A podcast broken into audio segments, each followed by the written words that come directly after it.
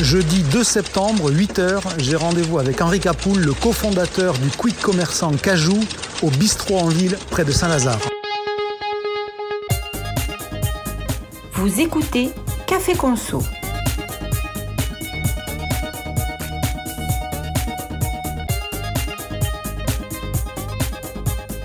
Olivier Dauvert partage un café avec une personnalité de la conso.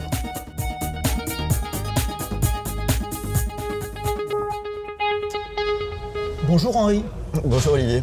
Euh, tu es un nouveau visage du retail, on va le dire comme ça. C'est pas voilà, c'est ni bien ni mal, c'est un fait parce qu'il y a un an, Mm. personne ne te connaissait dans l'univers du commerce. Et aujourd'hui, euh, on parle du quick commerce, on parle de Cajou, on parle d'Henri Capoul, on parle de, de tous ces nouveaux visages-là. Mm. Euh, Qu'est-ce que tu faisais il y a un an? On est début septembre, lorsque personne ne te connaissait. Qu'est-ce que tu faisais? Tu étais déjà sur le projet Cajou et le quick commerce ou tu faisais radicalement autre chose? Alors j'étais, j'étais avec mon piolet en train de chercher les idées de boîte à créer. j'étais dans un entre-deux. Et euh, en fait l'idée de Cajou m'est venue en décembre. Donc euh, en septembre j'étais en train de chercher pas mal d'idées. Donc en décembre, en septembre, pardon, tu étais très très loin du commerce. Ah oui, et pour le coup, euh, alors moi j'étais chez Bolt avant, que j'avais lancé en France. Bolt, on dit, c'est des trottinettes. Hein C'est trottinette, VTC notamment aussi. D'accord. Euh, gros concurrent d'Uber en Europe. Et, euh, et j'avais quitté l'entreprise pour créer ma propre entreprise. J'ai toujours voulu monter ma boîte. Et je voulais créer une très grosse boîte, B2C, avec de la tech, parce qu'il y a aussi un, un impact qui est beaucoup plus large quand il y a de la tech. Et donc je cherchais des idées dans ce secteur-là. Au début, je voulais faire une, je voulais construire une boîte de location de produits tech, donc des portables, des ordinateurs, des télés loués, Ouais. sans, voilà, sans engagement, etc. Et euh, finalement, on n'avait pas réussi à lever des fonds sur cette idée-là. Et donc j'étais reparti avec mon piolet euh, pendant 4 mois pour aller chercher une idée euh, fort impact. Et c'est en décembre que m'est venue cette idée-là en voyant Alors d'où vient l'idée. Ouais. Justement, d'où vient l'idée Quelle a été l'étincelle qui à un moment donné t'a fait dire c'est ça, c'est ici et c'est maintenant Ouais. Parce que euh, bah, c'est un peu le moment où il y avait une certaine émergence de, de plusieurs acteurs. Il y avait déjà Gorillaz qui était présent. Alors, en France. lancé il y a- Non, non, mais en, Europe. Allemagne. Ouais, en Allemagne. Qui s'était lancé six mois avant. Qui avait une traction qui était étonnante sur un business qui était complètement fou à l'époque, euh, du 10 minutes, des courses. Euh, en novembre, il y a eu la levée de une grosse levée de fonds de GoPuff aux États-Unis. Et je m'étais dit, mais c'est quand même marrant, il y a plusieurs business qui sont en train de se lancer. Il y avait euh, Wheezy qui s'était lancé aussi au UK. Et je m'étais dit, mais c'est quand même marrant, il n'y a rien qui existe en France là-dessus. Moi, venant du VTC, étant dans ce marché du à la demande, je me suis dit, mais c'est vrai que c'est un peu la suite logique, après le VTC, après la food delivery.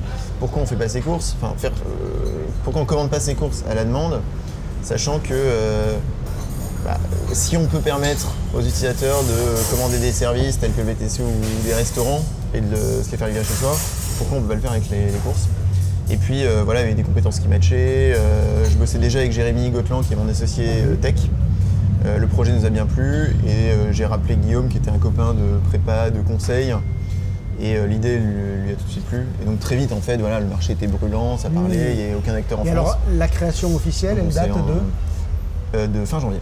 Donc ouais. l'idée en décembre, Ouais. création de la boîte en janvier et en un mois, tu Ouais. trouves assez d'argent pour te lancer. Ou alors tu es Ouais. blindé et t'as- t'avais un coffre-fort. Et du coup, le... Mais en un mois, on peut trouver suffisamment d'argent. c'est complètement fou. En fait, c'est complètement fou. Et je pense que c'était l'époque où le marché était vraiment au summum du brûlant. Parce qu'il n'y avait aucun acteur en France, il y avait une énorme opportunité. Mhm. On voyait émerger des gros acteurs. Il me semble que Gorillaz venait au bout de 6 mois de lever 40 millions et ça paraissait euh, incroyable pour une boîte si jeune.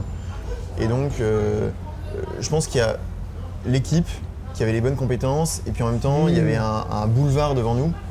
Et euh, ouais, donc on a eu l'idée début, décembre et on a levé en deux semaines. On a présenté l'idée à des fonds, il y a des fonds qui nous ont suivis, avec qui on a bien accroché, bah, First et Xange. Et euh, fin décembre, le 24 décembre, on a signé notre levée euh, de 6 millions. Donc c'est le paraissait 24 complètement décembre que vous avez eu votre cadeau de Noël en fait pour démarrer la boîte. ouais. Pour démarrer la boîte, Ouais. d'accord. Alors tes Ouais. est parti là-dessus, mais euh, quel recul tu portes sur cette espèce de frénésie des investisseurs? Est-ce qu'ils y vont parce que d'autres y vont et qu'ils ont peur de ne pas y aller et donc d'être en retard? Est-ce qu'ils y croient tous sincèrement? Bon, alors c'est difficile pour toi, tu es, dedans, euh, Ouais. mais malgré tout, tu as quand même le début d'une analyse. Pourquoi Ouais. cet engouement? Je parle bien des investisseurs. Après, on évoquera le marché, les entreprises, Ouais, mais pourquoi il y a autant d'argent facilement? Euh, bah, L'argent est disponible. Enfin, déjà, il y a eu très peu d'investissement euh, pendant un an, un an et demi avant. Donc il y a beaucoup d'argent disponible. Ça, c'est un fait. Euh, je pense qu'il y a. Le contexte Covid a fait que sur ce marché-là, les courses du quotidien, il y avait une vraie friction qui a été mise en lumière par rapport à avant. Et donc faire ces courses, c'était un vrai enfer parce que les magasins étaient fermés, parce que c'était bondé, il fallait mettre des masques, etc. etc. Donc le message était beaucoup plus clair autour de la friction des, de- des courses. Et puis, euh, je pense qu'il y a aussi un, un engouement. C'est-à-dire que on- les courses du quotidien, ça touche tout le monde. Donc évidemment que le marché il est immense quand on réfléchit macro. Et euh, personne ne sait ce qu'il sera de ce marché-là. Mais oui, une fois que le marché est lancé, qu'il y a des premiers Mhm. investissements, bah oui, il faut être euh, de, de la partie si on. Et puis voilà, il y a des investisseurs qui Donc en gros, il faut monter dans le donc, je train. pense que voilà, il y avait un là. train qui était parti, il fallait, il fallait y rentrer.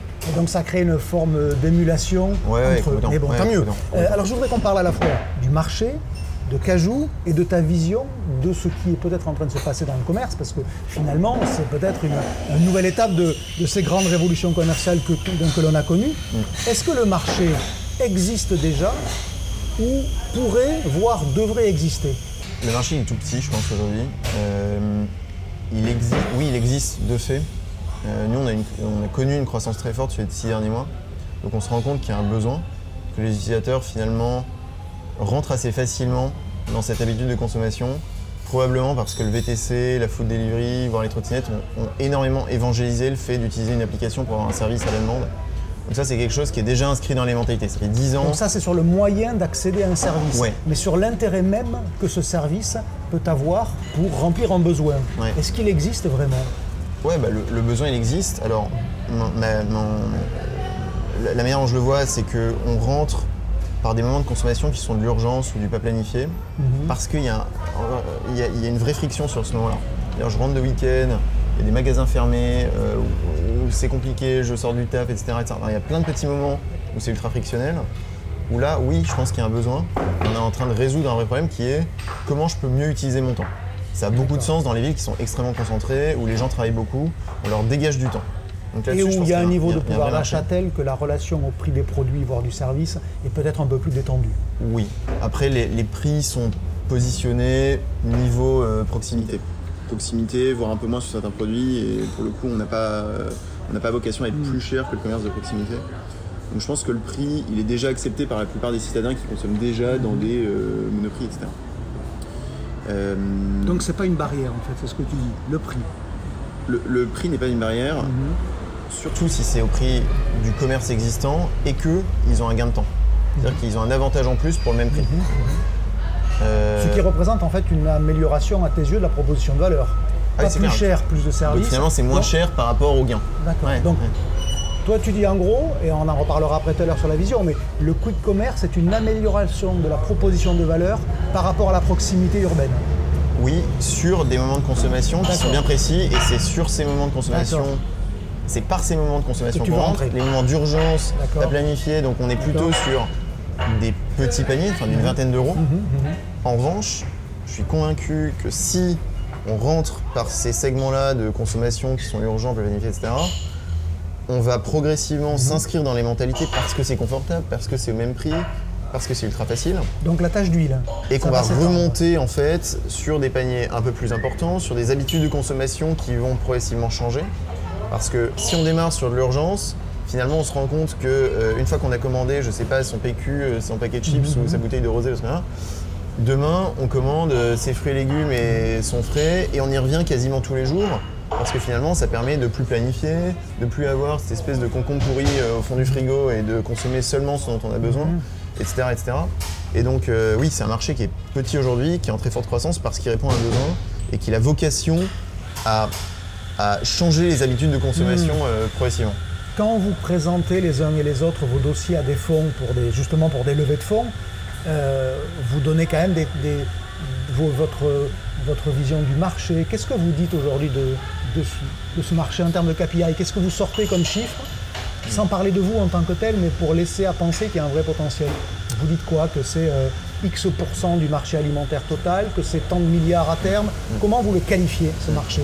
Ah, je pense qu'en fait, il y a, il y a, et, et d'ailleurs c'est la raison pour laquelle il y a énormément de fonds qui sont investis dans ce marché-là, c'est que déjà en macro, macro, macro, on parle des courses du quotidien, de base. Donc en fait on, par- on parle à tout le monde potentiellement, on parle euh, des produits alimentaires que Oui, tout le monde mais consomme, ça, des ça grandes fait marques, etc. 150 milliards, mettons, en France. Sauf qu'on sait bien que c'est qu'une.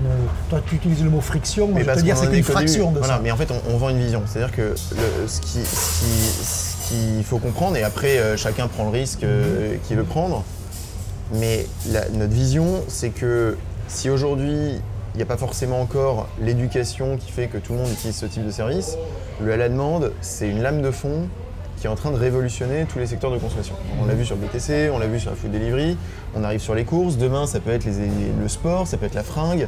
Enfin, il y a- y, a tous ces secteurs-là qui vont être révolutionnés progressivement parce qu'on veut tout tout de suite. Et, sur- et on veut tout tout de suite parce que c'est un caprice, mais parce que ça fait gagner du temps. On peut le passer à autre chose. Et donc la vision qu'on lance, c'est qu'on parle des courses du quotidien, c'est un marché qui est immense en Europe, en France également, enfin c'est des, des centaines de milliards, et qui a un besoin d'évangéliser le marché. Et c'est pour ça aussi qu'il faut qu'on lève des capitaux. Mais en tout cas, il y a un engouement parce que voilà, c'est naissant, et si on veut faire partie de, de ce nouveau marché-là, Oui, il faut y être. oui, mais comment vous le qualifiez ou comment vous le quantifiez plutôt quand vous en parlez vis-à-vis de gens auxquels vous demandez de l'argent Vous êtes obligé de leur dire nous on pense que ça vaut tant. Bah, le, le- le grand questionnement, c'est on peut poser des chiffres. Euh, la réalité, c'est que personne ne sait combien va se marcher dans, 5 ans. Donc, pour le coup, on, on peut émettre des hypothèses. Donc c'est une Il y a des direction hypothèses, et pas un euh, point d'atterrissage. Ouais, en, en France, on sait que voilà, c'est un marché qui vaut peut-être 500 millions aujourd'hui, euh, ça vaut peut-être un milliard. Le, le quick commerce, ça vaut peut-être un milliard, deux milliards, on ne sait pas. En tout cas, ce qu'on voit, c'est Oui. qu'il y a une forte croissance, il y a un besoin. Et intellectuellement, on peut comprendre que, euh, par analogie, sur certains autres secteurs, ça a déjà été vu et aujourd'hui, ce sont des très gros marchés. Aujourd'hui, ça représente combien d'après toi? Ce marché-là du, Ouais, On est du neuf allemand, mois, après le, neuf mois après le démarrage. Ça représente combien à tes yeux? Probablement un milliard, quelque chose comme ça, en France. La Ouais. somme de tous les quick commerçants fait un milliard de chiffre d'affaires? Aujourd'hui? Oui. Ah, les revenus? Oui. Non, non, bien moins. Bien moins. Aujourd'hui, bien moins. C'est quoi l'ordre d'idée J'ai un marché potentiel. Ah oui, ouais. d'accord. Le marché Euh, potentiel, tu le mets à un milliard. Bon, en France, ouais. Ouais, en je France, pense ouais, aujourd'hui. admettons. ou- D'accord. Non, mais on ouais, n'est pas à 100 millions près, bien sûr. Enfin, la façon de parler. mais euh, et, eux- et aujourd'hui, tu penses que tout mouillé, quand vous, quand vous vous mettez tous sur la balance, vous êtes quoi? Vous êtes à, à 20 millions, 30 millions en rythme annuel? Ouais, je pense qu'on est à plus. Plus Ouais, que ça Je pense qu'on est à plus, ouais. Je pense que le marché, il... en tout cas, à horizon fin d'année, il... il fait 100 millions, un truc comme ça. D'accord, d'accord. En rythme annuel, on est bien d'accord. hein Pas en somme depuis le début, Non, parce qu'effectivement, il y en a qui sont arrivés. Euh, quels sont les, les produits stars rien. Quels sont les, les- les produits stars de ce métier Euh, Le produit qui sort le plus, c'est quoi Le produit, c'est de la bière. Le produit phare, c'est de la bière. D'accord. Ouais, c'est de la bière et c'est de la bière euh, grande conso.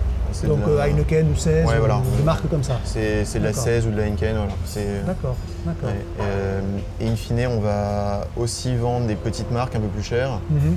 Mais ce dont on se rend compte, ça améliore le panier, ça crée de la différenciation, donc on pense que c'est important aussi de sûr. voilà. Et puis c'est c'est une population qui a besoin parfois d'aller chercher des produits un peu plus quali.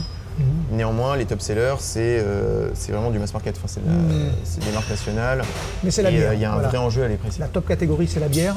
Et Euh, accessoirement, c'est la même chose que la proximité urbaine, dans laquelle la Ouais. bière est une catégorie qui est euh, survendue. Ouais.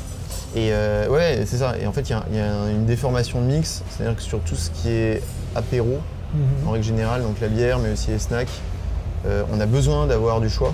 Mhm. parce qu'il y a de la demande et qu'il y a une importance de marque et on a, on a surtout intérêt à être bien pricé. Mhm.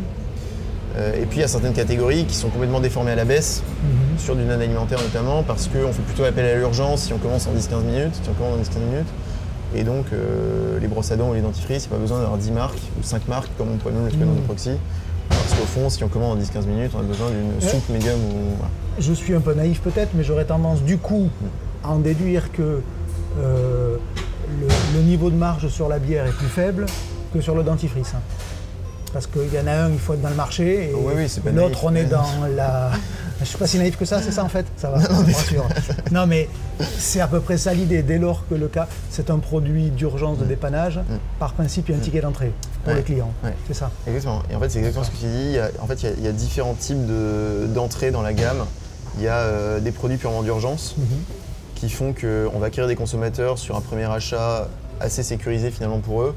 Et ils ne sont pas sensibles au prix, mais ils sont sensibles au temps. Et c'est Mhm. pour ça qu'ils nous utilisent. Ouais. Euh, et puis il y a toute une série de la gamme qui doit être bien pricée, bien positionnée, très compétitive même sur certains produits euh, d'appel. Parce que là-dessus, on a vocation à euh, faire de la répétition et être euh, finalement le supermarché qui, est, euh, qui crée une habitude. Un autre C'est sujet. le cas pour finalement tout l'alimentaire, hein, même au-delà de l'apéro, euh, sur les fruits et légumes, sur le frais. Euh. Un autre sujet pour parler du marché encore un peu, le fameux, la fameuse durée pendant laquelle je vais attendre ma commande, 10 minutes, 15 minutes. Qui a fixé ce 10 ou 15 minutes? Euh, Finalement, il y a quand même 50% d'écart entre les deux. Quel est le bon chiffre? Comment vous l'avez calculé Euh, Au doigt mouillé? Parce que aux États-Unis c'était comme ça Parce que Dorias le faisait Comment vous l'avez fait? Mais aux États-Unis, ça n'a jamais été comme ça. C'est ça qui est, drôle. C'est qu'aux États-Unis, euh, il y, a un li- il y a un leader euh, US qui s'appelle GoPuff, Ouais. Qui historiquement fait la livraison en 30 à 40 minutes Mhm. dans des histoires de mini camionnettes et qui batch les commandes. C'est-à-dire qu'il y a Mhm. plusieurs commandes qui sont livrées et les gens ne sont pas si sensibles au temps. Alors c'est pas une même structure de marché, les gens prennent des gros 4x4 pour aller faire les courses, etc. En Europe, il y a, il y a un acteur qui s'est lancé avant les autres, qui s'appelle Gorillaz, qui a annoncé livrer ses courses en 10 minutes sur un modèle qui est un peu différent parce que le, le modèle, c'est des dark stores avec des rayons Mhm. qui correspondent à un temps de livraison Oui, et maximum de quelques Et minutes. c'est un flux monocommande quand je Et c'est un flux monocommande, exactement. Et tout l'enjeu, en fait, il n'est pas de batcher, mais plutôt d'utiliser le livreur sur des petits périmètres pour Mhm. être sûr qu'il fasse 2, 3, 4 commandes par heure et de pouvoir rentabiliser le modèle. Donc finalement, il y a un acteur qui a annoncé 10 minutes. Nous, on s'est beaucoup posé la question avant de lancer ce modèle-là. Moi, je suis convaincu que la proposition de valeur, c'est de faire du à la demande. Et que parler de 9 minutes, de 12 minutes, de 14, 16 minutes, en fait, c'est pas tant le sujet pour le consommateur à partir du moment où il est au courant dans combien de temps on livre et surtout Ouais, qu'à partir du moment où il passe sa commande, il, il sait que sa commande est préparée et elle va arriver dans une dizaine de minutes. Après, l'enjeu d'aller livrer en 10 ou 15 minutes, je pense que le consommateur s'en fiche royalement. Et d'ailleurs, aujourd'hui, on est euh, alors, euh, en septembre, on doit être 8 acteurs sur le marché. Euh, on voit du 10, 10 minutes, 15 minutes, 20 minutes. Au fond, le consommateur, il associe tous ces acteurs-là, euh, il les associe tous et il les met dans un panier qui est le quick commerce ou le commerce à la demande. Et Donc quand on dit pense pas que 10 ce soit minutes, quand on se fixe 10 minutes, en fait, on se rajoute un niveau de contrainte qui, à ton avis, n'a pas une vraie valeur. Bah, en fait, ouais, Donc on sais pas, dépense mais- de l'argent pour une proposition qui est pas valorisée telle qu'elle. Mais en fait, je sais, qu'écoute. même, je sais même pas si la proposition de valeur est différente. C'est-à-dire que si on regarde les rayons de livraison, entre. euh, bon, je prends Gorillaz parce qu'ils annoncent 10 et nous 15. Nous, on annonce 15 parce que c'est un maximum, c'est-à-dire qu'on a un rayon de 10 minutes max en vélo. Euh, et donc on parle du maximum. Gorillaz, ils parlent de leur moyenne, Mhm. qui est 10 minutes.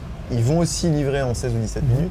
Donc finalement, c'est plutôt un argument marketing qu'autre chose. Et moi, je ne crois pas que l'argument de la vitesse de livrer en 10 ou 15 minutes, ça fasse la différence. Soit, soit aussi bien Ce qui est important, c'est important de le dire quand même, je pense que oui, le à la demande c'est important. Probablement qu'il y a un seuil psychologique au-delà duquel le consommateur se dit c'est plus du à la demande et du coup je vais quand même switcher de, de service. En revanche, ce qui est super important pour le consommateur sur la demande, c'est d'avoir le bon assortiment parce qu'on joue à espace limité, hein, on ne va pas Bien mettre 6000 références, on a 2000 références, il faut être ultra pertinent sur l'assortiment, il faut être bien pricé niveau prix, il faut avoir de la dispo, donc avoir des flux logistiques qui soient excellents, et puis il faut euh, derrière euh, bah, exécuter euh, la Mhm. livraison en ce qu'on annonce au client. De manière rapide, quelle est la taille maximum d'un dark store pour que le modèle économique tienne? Alors en fait ça dépend beaucoup parce que finalement plus on augmente le dark store, euh, plus on a des coûts de loyer qui augmentent. Après ce qu'on sait c'est que finalement le gros coût dans l'équation économique c'est le coût du livreur, c'est pas le coût du loyer. D'accord Donc euh, d'ailleurs c'est un apprentissage qu'on a eu. Euh, typiquement le premier dark store qu'on avait ouvert, qu'on a d'ailleurs fermé depuis, il faisait 80 mètres carrés. Donc trop petit. trop petit, on était très ambitieux là-dessus. Euh, et aujourd'hui, on va chercher des dark stores autour de 300-500 mètres carrés, ce qui est beaucoup plus gros.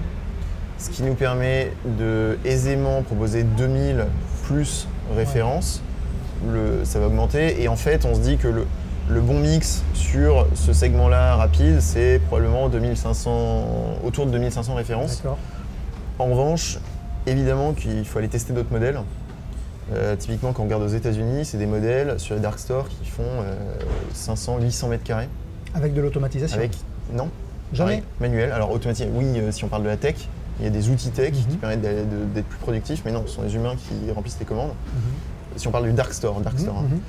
euh, avec plutôt 3-5K SKU, euh, et très bien pricé pour le coup. Peut-être un peu plus agressif. Et alors, donc, pourquoi il y a pas une d'automatisation réflexion à faire sur ce modèle-là. Parce que l'air de rien, on gagne à la fois du temps et Oui. probablement euh, un peu de coût aussi, parce que Ouais. quand euh, c'est le produit qui va à l'homme et non Mm. pas l'homme qui va au produit, ça devrait aller plus vite. hein. Euh, je pense qu'il y a plusieurs raisons. Un, le marché est jeune et pour le coup, je pense qu'il faut que, avant de tout automatiser, il faut qu'on déjà qu'on valide le modèle cible et puis qu'on comprenne un peu comment ça marche dans les différentes villes. Alors, je pense qu'on Mhm. est encore en train Mhm. d'essayer euh, euh, différentes choses. Euh, la deuxième chose, c'est qu'on est sur le marché de l'urgence, donc on est sur des paniers moyens qui font pas 100 euros. Mhm. Euh, on est plutôt sur des paniers moyens entre- autour de 25 euros, hein, entre 20 et 30 Entre euros. 20 et 25, oui. globalement, les panélistes Ouais. sont tous d'accord pour Ouais. dire ça. Donc c'est, euh, on a des revenus qui sont moindres et donc l'automatisation a un coût. Mhm. Donc avant aussi d'engager des, des forts coûts fixes, il y a un enjeu à valider le modèle et être sûr que bah, peut-être qu'en fait il faut le, comment- faut, faut le continuer Mhm. avec de l'humain et que non, on y perd sur ces six petits volets. de manière peut-être un peu cynique, mais avant de rajouter des coûts, il faut peut-être valider qu'il y a un vrai marché. On va le dire comme ça aussi. alors, ouais, ouais. bah après, non, mais Enfin, en tous les cas, une taille de marché qui Ouais, ouais, justifie. Oui, alors pour le coup, moi je pense que de toute façon, alors on peut débattre longtemps hein, sur la taille du marché, sur euh, c'est le marché, etc. Le fait est que on voit qu'il y a de la demande, le fait est qu'on voit qu'il y a de la demande qui est croissante. Euh, il y a de plus en plus d'utilisateurs qui nous utilisent. Il y a des taux de répétition qui sont énormes euh, sur euh, ce type de service. La Et de- moyenne du marché, c'est quoi d'après toi pour l'utilisateur de cible répétition ouais. Un utilisateur en moyenne euh, sur le marché, il commande probablement une fois et demie par semaine ce type de service. Et il va commander 3-4 fois par mois, D'accord. Voire plus sensible. Mais grosso modo, ça va être l'état des lieux aujourd'hui. D'accord. ce qui est énorme. Il y a un taux de repeat qui est, qui est immense. Et en fait, c'est même pas assez parce que si on fait du à la demande et qu'on est en train de remplir les besoins quotidiens, il Mhm. faudrait qu'il y ait du repeat 4, 5 Presque fois par semaine jours. en fait. Presque Ouais, tous les jours. ouais, ouais. D'accord. Euh, alors parlons de Cajou de manière plus spécifique. Aujourd'hui, c'est combien de villes? Parce que alors, je vois 6 villes, je vois 10 aussi comme chiffre dans vos propres communications. Ouais, C'est quoi? C'est parce que les villes, de, les villes de la petite couronne parisienne comptent pour euh, un ou pas, suivant le cas Ouais, en fait c'est ça. C'est, euh, on, a, donc on, a- on est présent à Paris. On a ouvert trois villes autour de Paris. Donc en fait, on les a ouvertes dans le cadre de, ouvertes dans le cadre de Paris, mais on a euh, Neuilly-sur-Seine, Levallois et Boulogne qui sont entièrement desservis aussi. D'accord. Qui sont trois villes différentes avec des mairies différentes. Donc ça Donc fait quatre. Paris, ouais. Et on a six villes de province. Mhm. Donc on a Lille, euh, Bordeaux, Toulouse, Montpellier, Nice et Lyon. Qui sont également desservis. Quelle est la taille minimum d'une ville pour que les développeurs Cajou soient mandatés pour ne serait-ce qu'aller voir? En gros, est-ce qu'à Rennes, ils y, vont? Est-ce qu'à Laval, ils y vont? C'est c'est notre équipe expansion qui Ou fait expansion, ça. pardon, j'ai dit développement. euh, euh, en fait, c'est pas tant la taille de la ville, c'est la concentration de, de la ville. Parce que le modèle, il marche à partir du moment où on a grosso modo 100 000 plus habitants dans une zone qu'on dessert. D'accord. Parce que c'est voilà, Dans, dans un rayon de dans 2 un km, rayon, c'est ça dans un rayon de 1,5 km. D'accord, donc partout où il y a 100 000 habitants dans un rayon de 2 km, possiblement, il y a un dark store. Voilà. Après, voilà, voilà. Ça, c'est le, ça, c'est le bottom, voilà. Deuxième critère, il faut qu'il y ait un marché. Euh, et donc, euh, c'est important aussi de comprendre quels sont les besoins les différentes villes. Paris, c'est très clair qu'il y a un engouement pour ce service du à la demande où, où, voilà, on, on veut ses courses en 10-15 minutes, peut-être 20 minutes, mais en tout cas à la demande. Dans les autres villes, il y, a, il y a des réflexions à avoir sur si ça vaut pas le coup d'augmenter finalement la demande cible, donc d'augmenter le rayon, mais du coup d'accepter de livrer en plus de temps et donc de revoir un peu les différents paramètres. Si on livre en plus de temps, probablement qu'il faut que ce soit un peu plus compétitif versus, non pas de la hy- hyper proximité, mais peut-être du supermarché. Donc ça demande plus de références, donc ça demande des prix aussi un peu plus agressifs. Voilà, mais c'est des modèles un peu différents.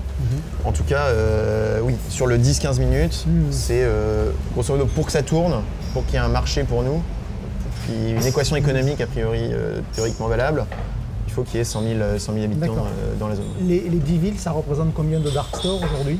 On a 20 dark stores. On a lancé 20 dark stores. Et vous ouvrez à quelle fréquence? On était sur un- alors avant les vacances, Ouais. on a fait une pause pendant les vacances, on était sur un rythme de environ un par semaine en fait à la fin. D'accord Euh, et on alors avec la nouvelle levée de fonds, Mhm. euh, puisqu'on lève 40 millions de dollars, on va se concentrer sur la consolidation des villes existantes. Mhm. On a été beaucoup plus vite que les autres acteurs en fait pour déployer les- notre service dans les différentes villes. Mhm. On pense que c'est important de rationaliser aussi, donc c'est-à-dire de, de- de- de d'aller densifier ces réseaux-là. Il nous manque encore certaines zones non desservies, donc on va les ouvrir dans les lieux dans lesquels on est présent. D'ouvrir notre service également dans quelques autres villes qui sont grandes, qui sont concentrées, euh, dans lesquelles on n'est pas présente. Et puis après, bah, c'était un peu ton point aussi, c'est-à-dire qu'à un moment, il y, a il y a une réflexion à avoir sur euh, la taille de la ville, et donc est-ce que c'est plus pertinent d'aller lancer euh, dans une petite ville à Besançon ou de lancer à Madrid ou à Milan, et du coup Mm. voilà, on se, on se pose la question Ouais. ici. hein. Donc quand tu poses la réponse, en fait, tu y réponds. Oui, tout à fait. Donc en fait, Ouais. vous irez plutôt à Madrid qu'à Besançon. Ouais, et puis il y a une limite. Voilà, il y a une limite. hein. En tout cas sur ce modèle. Sur ce modèle, d'accord. Euh, vous avez des préparateurs et des livreurs. Ouais. C'est les deux fonctions que vous avez qui sont salariés. Ouais. Euh, pourquoi vous les salariez? C'est-à-dire pourquoi vous les variabilisez pas? Et pourquoi tu en as fait une charge fixe? Ouais. Euh, alors c'est fixe dans une certaine mesure. C'est-à-dire, euh, je ne suis pas assez intelligent pour comprendre. Comment quelqu'un que- euh, salarié peut être... Ouais, il y a- en fait, il y a différents types de comptes. On shift ces personnes-là et donc ça nous- on, on- on maîtrise quand même la, la, la- le- la main-d'œuvre qu'on met en fonction de la demande. D'accord on va quand même positionner plus ou moins de livreurs et d'opérateurs sur certaines heures pour être sûr d'absorber la demande parce que la demande n'est pas, est pas stable d'une heure. à Oui, non, hein. mais j'imaginais bien que tu prenais pas que des Ensuite, contrats de c'est un- c'est un 39 coût heures, fixe euh, par heure. 8 heures. euh, par heure. D'accord. Donc il faut aller par heure augmenter le nombre de commandes. Euh, L'équation économique, elle est valable à partir du moment où, encore une fois, le gros coût, c'est les livreurs. C'est Mhm. pas les Il opérateurs, faut c'est qu'il pas les fasse moyens. combien de livraisons par heure dans ce métier-là pour y arriver? Il faut Donc, qu'ils en un fassent 4 livreur, ou 5 un livreur, il va nous coûter grosso modo 17 euros tout chargé de l'heure. Euh, et donc, il f- non, non, il faut qu'il fasse euh, deux et demi plus commandes. D'accord, ça suffit. 3 et ouais. Et donc en fait c'est pour ça aussi qu'il y a des petits rayons et que c'est pas pour faire joli qu'on annonce 10-15 minutes, c'est aussi pour être sûr Hmm. De rationaliser ce modèle économique et s'assurer que le livreur il peut faire Oui, mais regarde, dans ce modèle cible Le 3 commandes livreur heure. dit qu'il faut qu'il fasse 3 commandes, vous facturez 2 euros de frais de livraison à peu près, Ouais, 1,95. schématiquement, Ouais, voilà, ouais. ça fait 6 euros et il te coûte 17, donc il faut que le panier te rapporte 11 de marge brute. Ouais, il faut qu'il rapporte euh, 10 euros plus. Alors que le panier fait entre 20 et 25 euros et tu peux avoir 11 euros de marge brute sur 20 à 25 euros. Oui, mais le panier, le panier il faut qu'il fasse, il faut qu'il fasse 30 euros. Il faut Ah, fasse donc en fait, on est- 25-30 euros. ouais. On est en gros tous en dessous du panier moyen cible pour l'équation économique. Oui. D'accord. Aujourd'hui, ouais, il est trop petit. hein. il faut 30 euros de panier, en gros 30 Ouais. points de marge brute et ça laisse 10 voilà, euros. ouais. C'est court, mais 30, c'est ça. 30, ouais, 30-40 points. Je pense qu'il faut aller chercher 35 D'accord. points, marge D'accord, brute. Par le mix produit. Il faut être sur un 27-30 euros euh, d'AOV, Mhm. 30-35 points de marge brute, et puis une utilisation livreur à 2,5 plus. ouais. D'accord. Et là, ça passe. Et là, ça passe, ouais. Alors, standalone, parce qu'évidemment, en fait, le... oui, alors, il y, a ces enjeux-là, et pour le coup, euh, bah, il y a de l'évangélisation à faire, il- il- le marché est jeune, et c'est important aussi que la demande, il puisse justement passer du moment d'urgence à un moment un peu de tous les jours, où on Mm. commence à faire des paniers un peu plus grands. Ça, ça prend son temps, et c'est pour ça aussi qu'il y a des, des montants assez importants qui sont mis dans le marché. Ça, c'est un. L'équation économique standalone, elle tient en augmentant ces KPI-là. Deux, il y a une source de revenus de laquelle on ne parle pas aujourd'hui, mais qui est super importante, La coopération commerciale la, les marques. la visibilité et les revenus additionnels qui permettent de. euh, on pense qu'en fait, ça peut, ça peut dégager quasiment la moitié des revenus, marge nette, euh, demain. La coopération commerciale, en tous les cas, l'utilisation de la data, parce que ça revient un petit peu à ça aussi. C'est euh, Ouais, c'est pas que ça, c'est de la visibilité aussi de marque. C'est-à-dire que c'est euh, mettre en avant certaines marques, apporter Mm. du contexte pour les utilisateurs, euh, faire des opérations commerciales qui. Voilà. donc c'est pas que du retail média, c'est un peu plus large que ça. Non, c'est c'est de la visibilité, alors notamment dans l'application. L'application, c'est un super outil, en fait, c'est la PLV digitale. Donc on a des bannières, on peut imaginer des pop-up, etc. Il faut que ce soit bien fait parce qu'évidemment, il ne faut pas que ça clignote dans tous les sens. Néanmoins, on pense qu'il y a un vrai enjeu d'aller euh, chercher des sources additionnelles de revenus en mettant en avant certaines marques contre monétisation. Alors, soit monétisation au début, ça, ça va être plutôt de la marge additionnelle. Demain, c'est carrément de la visibilité au même titre qu'une marque va être visible dans le métro, mais elle va aussi payer une application parce qu'elle va toucher des millions d'utilisateurs d'un coup. Et en plus de ça, elle va avoir des retours sur euh, comment ces gens consomment, etc. de manière. Donc en gros, de manière simple, ce que tu vends aux, aux fonds, aux investisseurs, c'est un objectif de 3 livraisons par livreur, c'est 25 ou 27 à 30 euros de panier, 35 points de marge brute, de la coopération commerciale, et là vous avez un PNL positif. Oui, largement. Là-.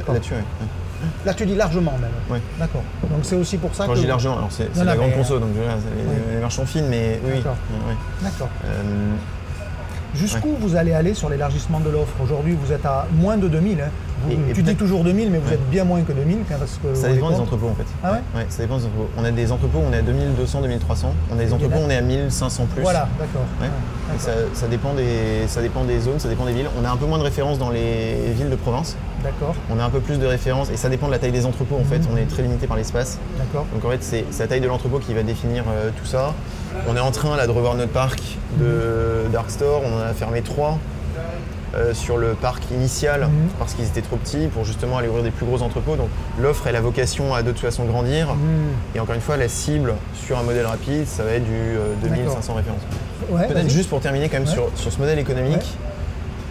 En fait, dans, dans le meilleur des mondes, on a allez, 27 euros d'AOV, 35 points de marge, euh, une super utilisation libre, etc. Et on sait être rentable. Mon point, c'est aussi de dire que c'est important d'aller développer cette visibilité commerciale qui rajoute en fait, du revenu net, enfin, du, du revenu à, à l'entreprise, ce qui permet dans un modèle cible de potentiellement absorber un panier moyen qui resterait plus bas, ou des marges commerciales qui resteraient plus basses, etc. Et de faire en sorte que l'équation économique au global tienne, et du coup de rendre le modèle rentable, même si finalement standalone, on n'y est pas et on n'y arrive jamais. Et donc c'est ouais. pour ça qu'il faut jouer sur ces deux jambes-là. Et vous arrivez déjà à vendre des prestations à des marques hein, ou pas encore Ouais, on commence. D'accord. On commence. Euh, on a quand même 100 000 utilisateurs sur l'application. Donc 100 000 c'est- utilisateurs. Ouais. Alors c'est quoi? C'est une fois par semaine votre, Non, pas une fois par semaine. C'est quoi le. Ça quand vous dites 100 000, des- c'est quoi? C'est une fois par mois ou une fois dans sa vie? Ouais, on a, ouais, on a. Alors pour le coup, on a grosso modo 150 000 téléchargements De l'application et on a une centaine de milliers d'utilisateurs qui euh, se connectent de temps en temps. L'on fait au moins une fois. Voilà, qui, 100 000, qui, se connectent sur l'application. Moi je suis dans les 100 000. Qui, qui vont le voir. Ouais, Voilà, exactement. pour l'avoir fait. D'accord. Ouais. Euh, mais ça reste une base qui est quand même conséquente aujourd'hui, après 6 mois d'existence. Et donc, euh, on commence à former des partenariats avec des marques pour euh, commencer à, Hmm. à tester tout ça. Évidemment que plus on va grandir, plus ça va devenir intéressant pour les marques et donc ça Mm. vois. En termes d'organisation, combien de temps les préparateurs ont pour faire une préparation? C'est deux minutes? Dans cette organisation-là Ouais. Bah, en fait, la moyenne aujourd'hui, ça va être 2 minutes. Ouais. C'est la moyenne. Est-ce que, Ouais. c'est aussi la cible La cible, elle est à. Oui, en fait, en- encore une fois, euh, la cible, elle est peut-être à 1 minute 30, 2 minutes, mais grosso modo, si on est à 1 minute 30, 2 minutes, mon, mon avis, c'est que le client, il n'est pas à 2 minutes près. D'accord. Et donc, que tout se joue plutôt sur le temps de livraison et sur la rationalisation du périmètre. Mais euh, bon, livré en 11 ou 12 minutes, en fait, le client, il est content. D'accord. S'il y avait qu'une chose qui a changé depuis février, tu dirais quoi? Ce qui a le plus changé dans la vie de Cajou depuis février? Pour le client ou pour nous? Bah, Les deux, tiens. Alors voilà, une chose pour le client, une chose pour vous. Bah, Pour nous, euh, c'est plus du tout la même entreprise. On est déjà 70 au siège. Ouais. euh, donc c'est déjà une grosse boîte. On a des vrais enjeux de, de culture. On est en train de recruter 50 personnes additionnelles d'ici Mhm. la fin d'année. Donc en fait, on est une boîte qui grandit très vite et qui doit se structurer très vite par rapport à n'importe quelle autre Donc startup. ça, c'est ce qui a changé chez vous. Donc pour le coup, ça, ça, ouais, ça change Ouais. pas mal de choses et ça évolue vite. Et pour Et, le euh, client Pour le client, je pense que c'est l'assortiment. Euh, l'assortiment, on est, on- quand on a lancé, on était sur 500 références. Hmm. Quand on avait été chercher euh, dans les différents magasins, métro et autres, pour aller avoir un peu de, de produits à proposer. Là, on commence à avoir quelque chose de bien senti. Avec Carrefour, ça va même accélérer parce qu'on a un choix qui est immense. Mais euh, ouais, l'assortiment, bien pricé, bien Mhm. positionné avec les, bons, les bonnes unités de besoin, ça, ça pour le coup, c'est un changement radical par rapport au début. Et je pense qu'il y a aussi euh, nos process et notre tech. Mhm. On, a- on avait lancé avec des briques donc de- d'autres sociétés sur la livraison, sur la gestion de- des entrepôts. On, on a tout redéveloppé en interne. C'est-à-dire qu'on a une tech qui est propre.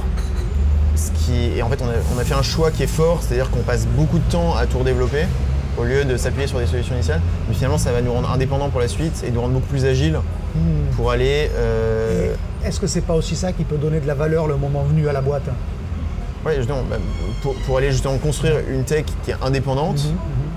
et euh, surtout pouvoir personnaliser en fonction de nos besoins pour aller potentiellement développer des nouvelles verticales beaucoup plus facilement et surtout euh, bah, valoriser la boîte. Demain, on peut imaginer même qu'on ouvre un stream B2B en vendant de la tech à- ou en, je sais pas, en louant de la tech à d'autres acteurs. euh. Donc euh, ouais, forcément, ça valorise la boîte. Euh, comment se passent les appros? Alors maintenant, vous êtes avec Carrefour, Mm.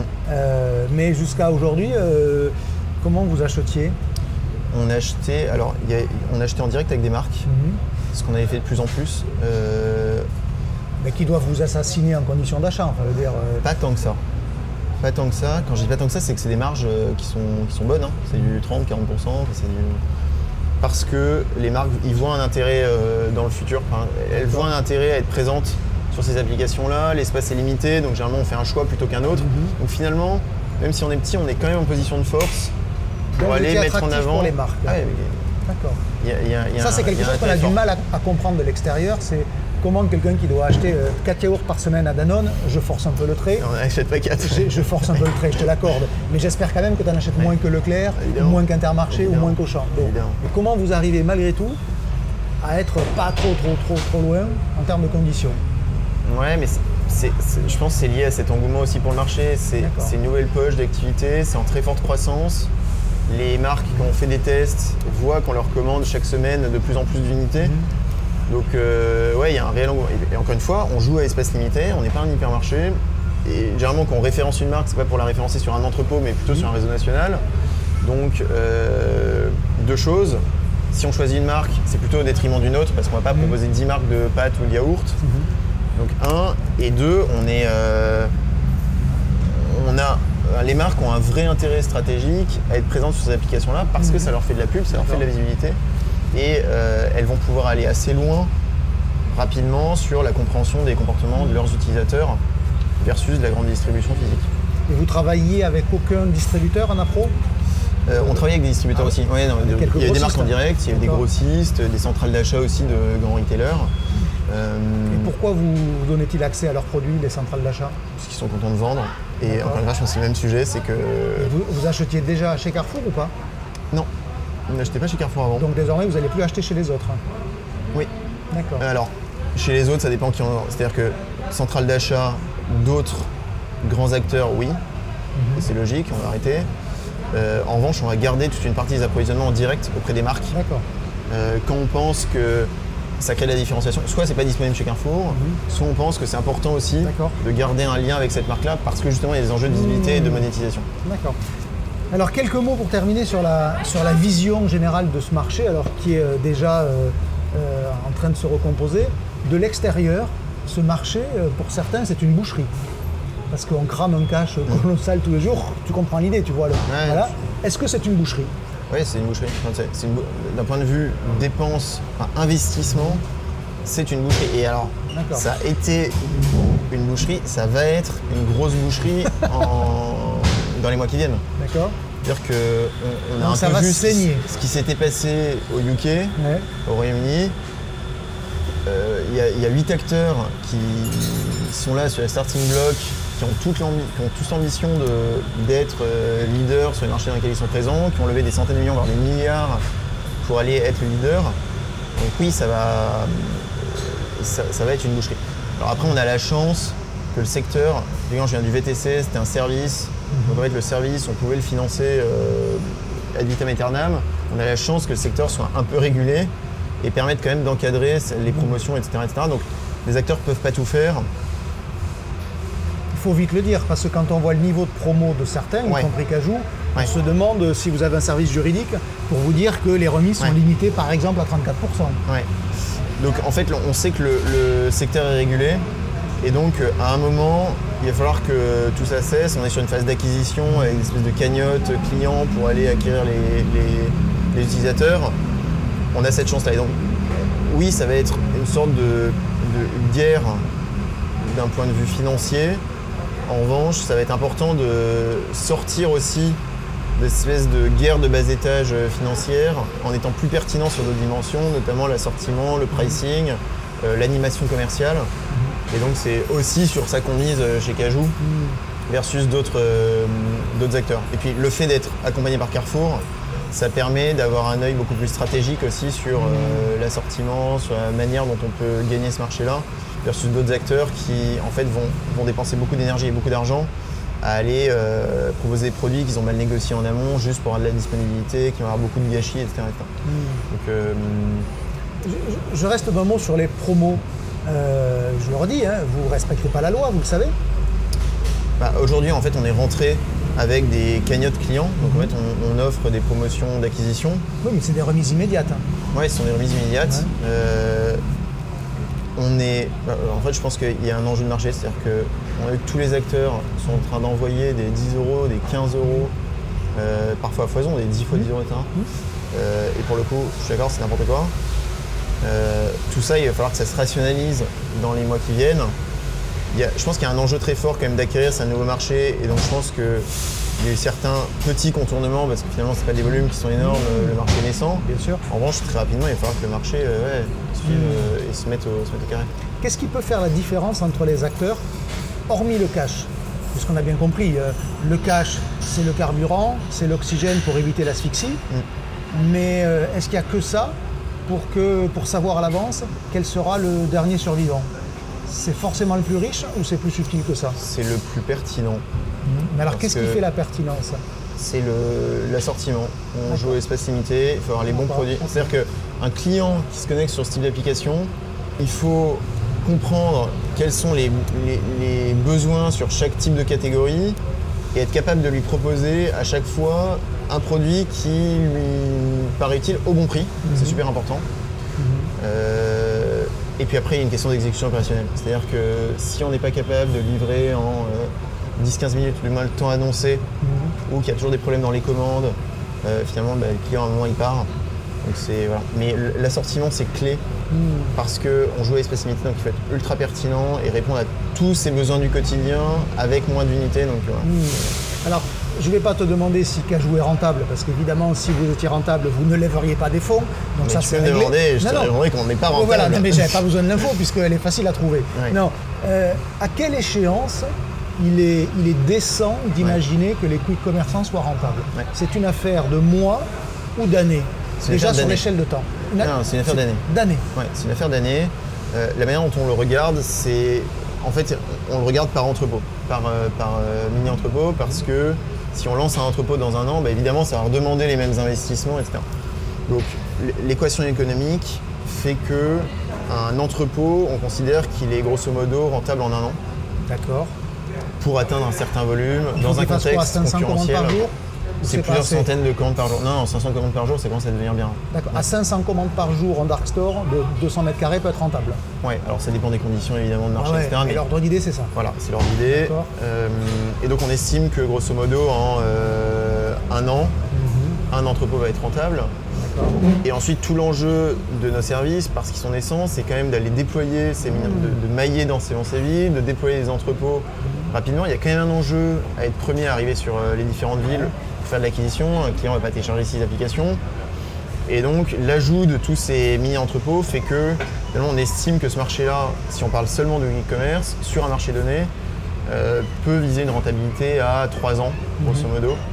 Mais qu'avant, c'est. enfin, voilà, on ne peut pas se leurrer, c'est pas un marché qui, qui va Est-ce être que es, aussi, à venir. est-ce que tu es aussi en train de dire que si on devient rentable trop vite, c'est qu'on a sacrifié l'expansion et en fait il ne faut pas sacrifier l'expansion?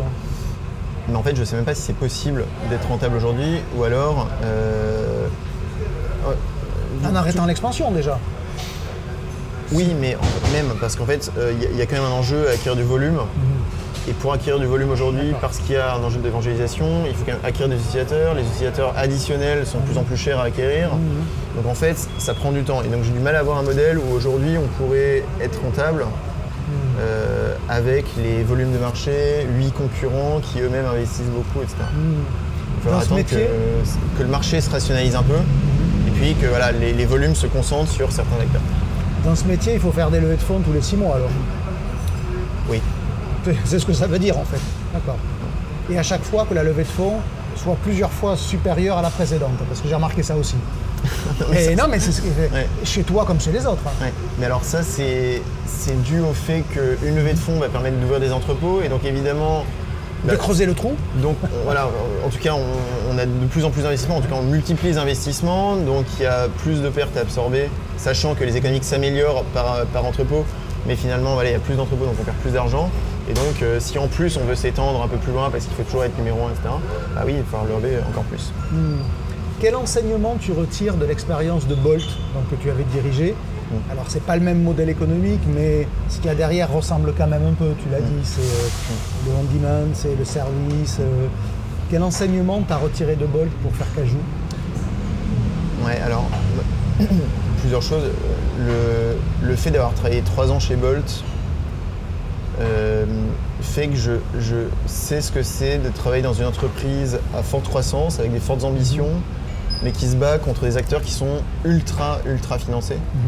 On avait comme euh, concurrent principal Uber, qui Mhm, était financé par des milliards. On avait Bien levé, quand j'étais rentré chez Bolt, euh, 25 millions seulement. Mhm. Donc il fallait se battre avec beaucoup moins de moyens. Donc il fallait trouver des solutions, d'être un peu plus 80-20, plus... de faire des choix stratégiques. Donc ça c'est un. On est euh, grosso modo dans la même position. On a levé beaucoup, mais ça reste une goutte d'eau pour le marché. Donc faire des choix stratégiques, ça c'est important. Et deux, euh, je pense que ce que m'a appris Bolt, c'est euh, pas forcément regarder ce qui se passe ailleurs. Il y a beaucoup de bruit en fait avec les concurrents, des montants, etc. Il n'y a pas que l'argent qui joue. Et que si on est très focus, avec une vision très claire sur ce qu'on veut faire, qu'on comprend bien les enjeux utilisateurs, on peut gagner en construisant le long terme. Et donc là, je répète, l'argent, ça permet euh, de vivre, et c'est important, c'est un moyen pour arriver à ses fins. En revanche, la clé de ce marché-là, c'est d'être ultra pertinent en termes d'assortiment, à espace limité, donc on a une contrainte, avec, euh, avec une exécution qui est parfaite. Et donc voilà, c'est là-dessus qu'on focus. Mhm. Il ne faut pas perdre le nord là-dessus. On a vu euh, Railway qui est rentré chez Flink, euh, Carrefour Mm. qui est rentré chez toi, on a vu euh, euh, GoPuff pardon, qui a repris Dija. Est-ce que la recomposition a, a- a vraiment démarré? Ça y est, c'est parti? Ou c'est un hasard de calendrier qui fait, qui fait qu'on a eu quelques opérations en quelques semaines? Alors, je- déjà, c'est pas les mêmes opérations. Euh, Oui. Non mais j'ai Ouais, un géant américain du Dark Store qui rachète un autre acteur du Dark Store. Je pense que c'est plutôt euh, c'est de la consolidation sur euh, GoPuff. Mhm. Euh, c'est plutôt des atouts stratégiques côté Cajou et Flink. Mhm. Euh, je pense que c'est de toute façon c'est évident que sur ce marché-là il ne peut pas y avoir 8 acteurs. Donc ça va se rationaliser à un moment ou à un autre. Ça ne veut pas dire que tous les acteurs vont mourir. Ça veut dire que potentiellement certains acteurs vont se retirer de certains marchés, vont rationaliser aussi leur stratégie d'expansion. Euh, on verra peut-être de la consolidation, on verra peut-être des morts. En tout cas, euh, Euh, Alors toi tu dis on verra peut-être des morts. ouais. Pourquoi tu dis pas on verra sûrement des morts? Parce que à 8 présents c'est beaucoup trop non? Oui, mais finalement, en fait, quand on regarde qui sont ces acteurs-là, sont soit des acteurs qui sont extrêmement bien financés et donc qui, à mon avis, arriveront tout de même à lever des fonds Mhm. et arriveront à être très forts sur certains marchés. Donc il y aura plutôt de la rationalisation de périmètre Mhm, mhm. que vraiment la mort de cet acteur-là. D'accord. Euh, alors il y a peut-être la disparition sur certains marchés, mais en tout cas, c'est pas la mort. Euh, il y a certains plus petits acteurs, à mon avis, si ça se fait assez vite, ils pourront se faire absorber, si ce n'est qu'il n'y a plus beaucoup de petits acteurs et qu'on a vu euh, typiquement euh, Block, un acteur espagnol qui s'est fait absorber par Getir. Il y a quelques acteurs au UK qui ont levé 1-2 millions. Sur l'absorption, mais en tout cas, euh, voilà, ça reste potentiel pour eux. Et puis après, euh, euh, je pense que la, la- la structure de financement fait que je crois plus aux consolidations et aux absorptions que, que aux morts. Là, il y en a 8 aujourd'hui. Enfin, vous êtes 8 sur Paris. En fin d'année, tu crois qu'il y en a toujours 8 Oui, d'ici fin d'année, il y aura 8 acteurs. D'accord, Les acteurs ne sont pas là pour 3 mois. d'accord. Parce qu'ils ont assez de cash à brûler. Ils ont du cash à brûler, euh, que je pense que de toute façon, ces, Mm. ces- ces boîtes-là qui lèvent des centaines de millions, ils se disent pas on fait un test et puis on se barre dans 3 mois. C'est-à-dire qu'ils vont y essayer 2-3 fois avant de se dire on se barre. Mm. Donc c'est plutôt, c'est plutôt une bataille qui va jouer sur les années à venir. Hmm.